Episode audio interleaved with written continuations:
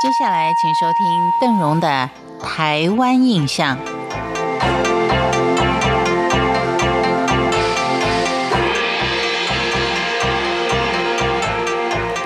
当我们光指一个地区，它是蝴蝶的成长或是繁殖地的时候，就已经可以想象到漫天飞舞的蝴蝶。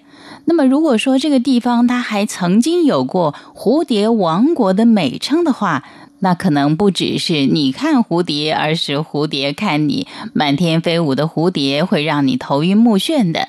不要怀疑，台湾就曾经被称作是蝴蝶王国。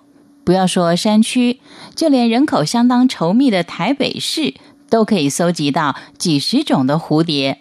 所以，台湾这个蝴蝶王国的封号不是随便叫叫的，而是真的有这么一段真实故事的存在。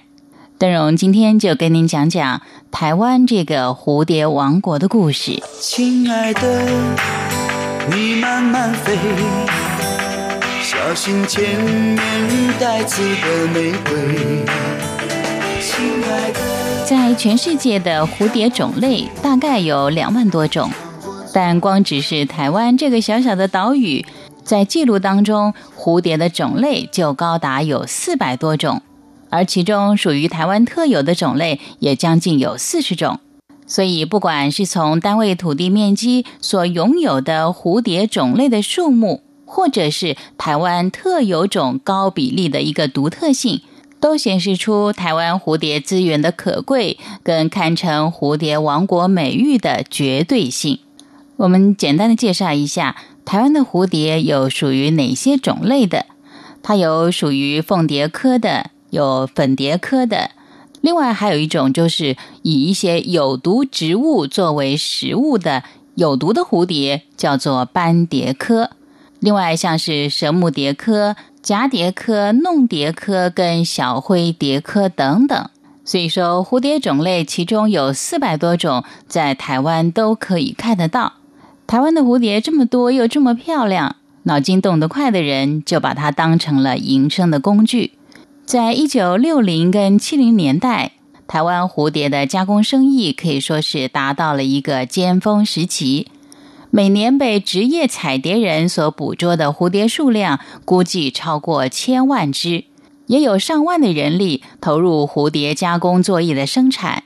借由蝴蝶加工品的外销，也替当时贫苦的人赚了不少的外汇，也改善了当时比较贫困的生活。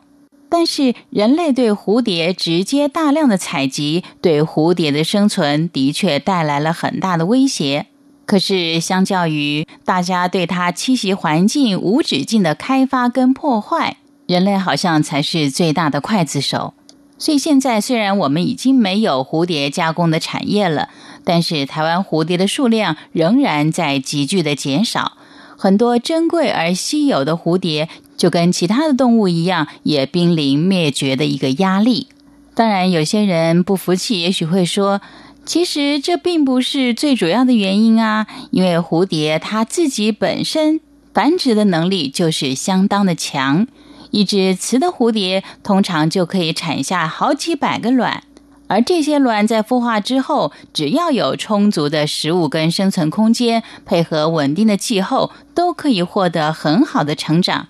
所以，台湾的蝴蝶应该是抓也抓不完的。